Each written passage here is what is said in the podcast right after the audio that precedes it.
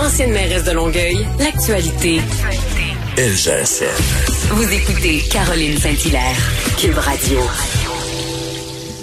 Bonjour Sophie Durocher, contente de te parler ce matin. Ben oui, moi aussi. Bonjour Caroline et puis euh, bonne année à toi et à ton ton amoureux dont j'ai vanté les qualités euh, de chanteur, euh, son duo avec Lulu Hughes absolument magnifique sur What a Oui. Wonderful World de, de Louis Ouais. Armstrong. Ça a été un de mes beaux moments de 2020. Ah ben écoute, écoute, tu, tu comprends euh, mon bonheur de vivre avec cet homme-là. J'ai- le droit de des petites chansons comme ça extraordinaires. Très contente euh, qu'il ait euh, qu'il ait eu, je dirais, le courage de le faire parce qu'il hésitait beaucoup, mais mais je trouve que c'est c'est un talent caché qu'il doit partager. Mais bon, je manque d'objectivité. Alors venant de toi, c'est plus objectif. Hey, je t'en souhaite une belle aussi, Sophie. Je nous en souhaite une belle année collectivement. Mais c'est mal parti avec nos petites erreurs du temps des fêtes. feita. Écoute, moi, je me disais, je vais prendre, tu sais, deux semaines de vacances, on va être zen avec Monsieur Durocher, on va rester à la maison, on va respirer par le nez, on va aller faire des sports d'hiver, on va revenir reposer le 4 janvier. Je suis en effet très reposée, mais pendant deux semaines, je pensais, tu sais, pouvoir être relax et tout ça, et j'ai été les baguettes en l'air, énervée, accrochée au plafonnier pendant deux semaines. Et ça a commencé tout ça avec le reportage de notre collègue du Journal de Montréal, Journal de Québec, Clara Loiseau, qui est allée dans le sud et qui a rencontré des touristes tata. Des gens qui ne respectaient absolument pas. J'ai adoré cette expression-là. Je trouve que c'est un néologisme absolument extraordinaire du journal d'avoir fait cette contraction de tourista et tata. Je trouvais ça assez génial. Bref, des gens qui, euh, une fois rendus dans le sud, dans un dans un tout inclus, ne respectaient aucunement les règles euh, sanitaires. Euh, le 2 mètres, qu'est-ce que c'est ça le 2 mètres? Euh, una cerveza, por favor. Et qui, euh, bon, pas de masque, pas de 2 mètres, euh, le party en Waydon, et qui regardait notre notre collègue Clara Loiseau comme une extraterrestre parce qu'elle insistait justement, elle, pour porter le masque et pour garder le 2 mètres. Donc, déjà, les, les vacances ont mal commencé parce que j'étais super énervée de cette situation-là. J'étais complètement découragée. Après, on a appris l'affaire de Pierre Arcan qui était parti euh, voir euh, ailleurs s'il y, s'il y était. Il y a eu Yuri Chassin aussi qui est allé euh, au Pérou euh, retrouver son, son amoureux. Euh, des, des députés aussi euh, en Ontario, des ministres en Alberta. Après, on a appris l'affaire du 1000 dollars pour les vacanciers qui, au retour, vont avoir le droit donc de, de, de, se- de se payer des petits, des petits plaisirs grâce à la générosité de tonton, euh, tonton Justin à Ottawa. Et après, la nouvelle vraiment qui, pour moi, a fait déborder le vase, c'est quand on apprend que le gouvernement s'est tellement traîné les pieds qu'ils attendent jusqu'au 7 janvier pour dire Ouais, on va demander aux gens de passer un test avant de revenir au Canada. Il y a un humoriste que je trouve habituellement pas très drôle qui s'appelle Louis T. Mais là, j'avoue qu'il en a sorti une bonne. Il a dit faire des contrôles aux frontières le 7 janvier, c'est à peu près comme si quand tu fais des contrôles routiers pour l'alcool au volant, tu fais ça à 3 heures de l'après-midi. C'est pas le moment.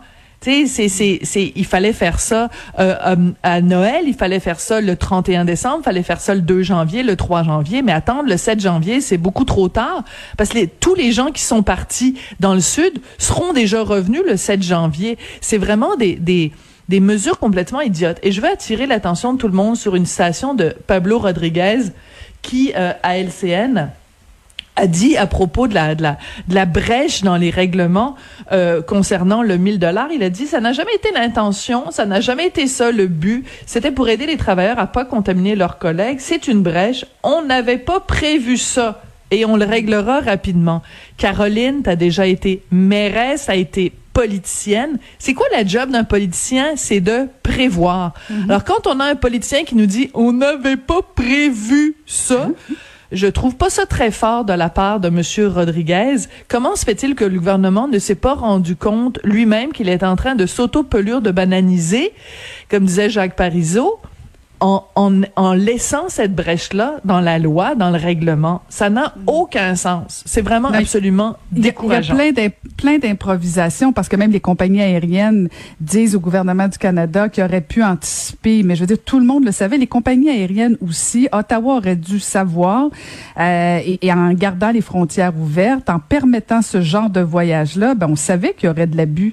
Euh, mais depuis le début, et, moi ce que je trouve ce que je trouve phénoménal, Sophie, c'est quand j'entends Justin Trudeau faire la leçon, la morale aux provinces sur la gestion des, des CHSLD. Mon Dieu, je fais une Horatio Arruda de moi-même. Absolument, euh, oui. Ils ont de la misère à, à, gérer des frontières. Ils sont pas capables de gérer leur aéroport, venir faire la morale. Occupez-vous de vos affaires, puis laissez faire les provinces gérer leurs affaires. Ça va peut-être mieux aller.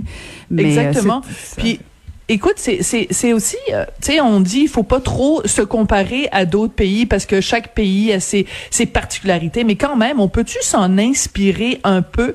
Euh, j'ai euh, la, la, fille de Richard devait aller en Australie. Finalement, les, les, frontières ont été fermées, mais elle devait aller là pour étudier. Et les règlements sont tellement sévères en Australie. Quand tu arrives en Australie, la quarantaine est non seulement obligatoire, mais tu tu arrives là-bas et on te dirige tout de suite vers des hôtels tu dois payer de ta propre poche et tu dois passer là deux semaines et il est hors de question que tu sortes de l'hôtel. On vient te livrer tes repas à ta chambre. T'as pas le droit de sortir de ta chambre pendant deux semaines et c'est à tes frais. Je pense que t'en as pour à peu près 2000 dollars de frais c'est obligatoire, tout le monde doit passer par là. Comment ça se fait que nous, au Canada, nos frontières, c'est pas des frontières, c'est du gruyère. Il y a tellement de trous là-dedans que c'est des... Faites, faites donc installer des portes tournantes comme il y a à l'entrée de, de Shayton ou la baie. Euh, faites entrer des, des portes tournantes. C'est une joke, la quarantaine. Écoute, je te rappellerai au mois de, peut-être au mois de septembre ou octobre, à Cube Radio, j'avais fait une entrevue avec un monsieur euh, qui euh, était revenu de France. Il était allé voir sa mère là-bas qui était très mal en point et il avait il m'avait contacté pour me dire ça n'a aucun sens, il y a aucun contrôle à la frontière. On nous remet un petit papier en nous disant oui, ce serait peut-être une bonne idée que vous fassiez la quarantaine. Il dit à l'aéroport les gens prenaient les papiers puis les jetaient à la poubelle. Il dit, il y a zéro contrôle. Il dit, j'ai eu, ça a pris une semaine et demie avant que j'ai un appel de quelqu'un d'Ottawa qui me dise, monsieur, euh, êtes-vous en train de faire votre quarantaine? Êtes-vous bien chez vous? Il dit, c'est, c'est, une blague, là. C'est ce qu'on appelle en anglais le free for all. Puis ça, c'était au, mois de septembre. Alors, comment ça se fait que rendu au mois de janvier, Marc Garneau, tout d'un coup, se rend compte que, oh, faudrait peut-être faire quelque chose. Il est un peu tard, monsieur Garneau. Et, d'ailleurs, au sujet de monsieur Garneau, il y a quelqu'un qui m'a écrit euh, quelque chose d'assez rigolo. Tu sais, quand tu, quand tu vas dans l'espace, tu tout est prévu pour ton retour. Tu sais, les astronautes, leur retour au pays, leur retour sur Terre est, est prévu. Il y a toutes sortes de processus qui sont mis en place. Monsieur Garneau devrait être bien placé pour savoir que quand on revient sur Terre, il y a tout un processus. Comment ça se fait qu'il l'a pas lui-même appliqué? Pourtant, les gens sont pas partis dans l'espace, sont juste partis à Caillou Coco, là, tu sais. Mais des fois, c'est ça. Ouais, des fois, il y en échappe une. Écoute, je veux absolument que tu me donnes des nouvelles d'Emmanuela Lampropoulos. Écoute, Emmanuela Lambropoulos, donc députée libérale de pas Cuba, là. non, non, non, quand même pas, quand même pas. Euh, donc, euh, elle s'est fait beaucoup, beaucoup connaître euh, en 2020 parce que elle avait donc, oui, ben, entre autres, mais écoute, elle s'est auto-pelure de bananiser ah elle aussi parce qu'elle avait donc fait cette fameuse déclaration où elle siégeait un comité sur les langues officielles et elle avait mis, utilisé ses doigts pour mettre entre guillemets la, la, la le côté pénible de parler euh, français, de se faire servir en français, du déclin du français euh, au Québec. Elle s'est fait rabrouer à tel point que donc elle a quitté ce fameux comité.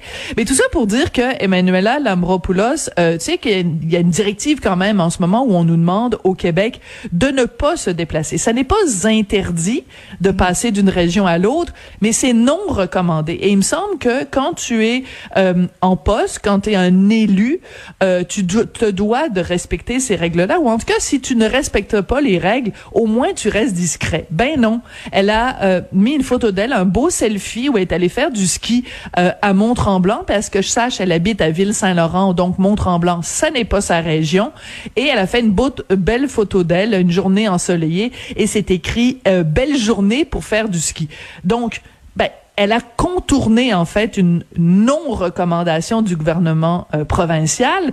Elle aurait pu le faire discrètement, mais quand tu es rendu que tu prends une photo de toi en train de euh, contrevenir à une recommandation quand même assez forte du gouvernement, je trouve que c'est pas une super bonne idée, c'est pas une super bonne façon de commencer l'année.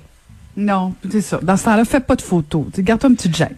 Ben, garde-toi une petite gêne. sais. Au moins, Pierre Arcan, on peut dire, il a pas fait de selfie de lui, les deux pieds dans le sable, euh, à, à, côté de sa blonde. Au moins, il nous a pas écœuré avec ces photos-là. Mais quand même, pour Pierre Arcan, je trouve que c'est important de mentionner que s'il y avait pas euh, euh, quelqu'un qui l'avait vu sur place là-bas à la Barbade et qui avait euh, contacté Radio-Canada, ben, on le saurait pas. C'est-à-dire qu'il sait pas tu sais, je veux dire, il, il supposément qu'il avait prévenu Dominique Anglade, que Dominique Anglade le savait, l'avait découragé de le faire, mais c'est pas un cas où, euh, tu sais, je veux dire, euh, où le parti lui-même ou euh, la personne lui-même euh, dit reconnaît qu'elle a qu'elle a été fautive. Il a fallu que quelqu'un les dénonce. Il a fallu encore une fois le travail des médias Mhm. Donc, moi, je trouve que Pierre Arcan, euh, écoute, c'est, je, je donnerais pas cher de sa peau là quand il va rentrer au pays puis qu'il va se faire euh, donner euh, la leçon par la, la, chef de son parti.